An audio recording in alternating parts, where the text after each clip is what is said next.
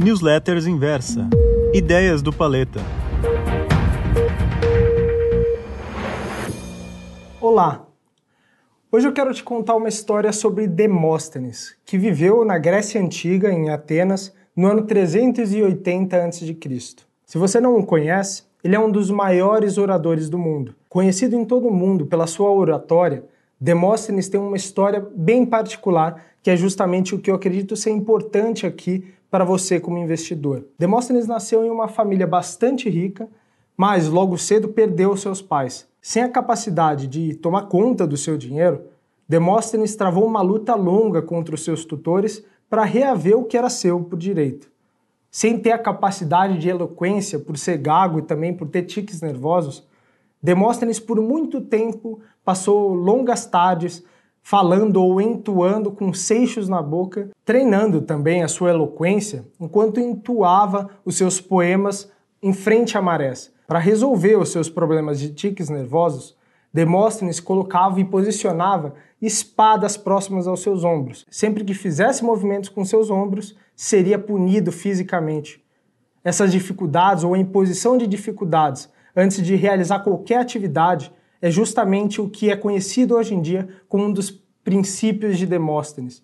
É justamente se expor a uma dificuldade maior para que, na ausência dessas dificuldades, você consiga realizar algo maior, você consiga melhorar uma capacidade cognitiva. Quer um exemplo bem claro disso que eu estou falando? Muitos jogadores de vôlei treinam arremessos, treinam saltos com peso aos pés justamente para que quando eles tirassem os pesos do pé, no meio de uma partida, eles conseguissem saltar mais altos e conseguissem realizar coisas que sem o auxílio desse processo difícil de transição não teriam conseguido. Quando a gente fala aqui sobre investimentos, a gente está falando de um tema que não é comum a todas as pessoas. Você não tem um treinamento ao longo da escola, seus professores não ensinam para você os princípios de poupança, de investimento, e especialmente em relação às diferentes classes de ativos que você tem para investir. Quando você lê um jornal pela primeira vez na sua vida, é bem provável que em 99% dos parágrafos que você lê, você não vai conseguir tirar conclusões óbvias em relação àquilo. Você não vai conseguir fazer conexão de ideias. E a mesma coisa acontece em relação ao mundo dos investimentos. Você precisa dar o primeiro passo, você precisa se expor ao desconhecido. Foi justamente isso que Demóstenes fez em 380 a.C. e fez com que ele fosse lembrado até hoje. Naquele momento, na Grécia Antiga, atacado por Macedônia, Demóstenes foi muito importante para garantir a continuidade da história e da trajetória da Atenas e Grécia como a gente conhece hoje.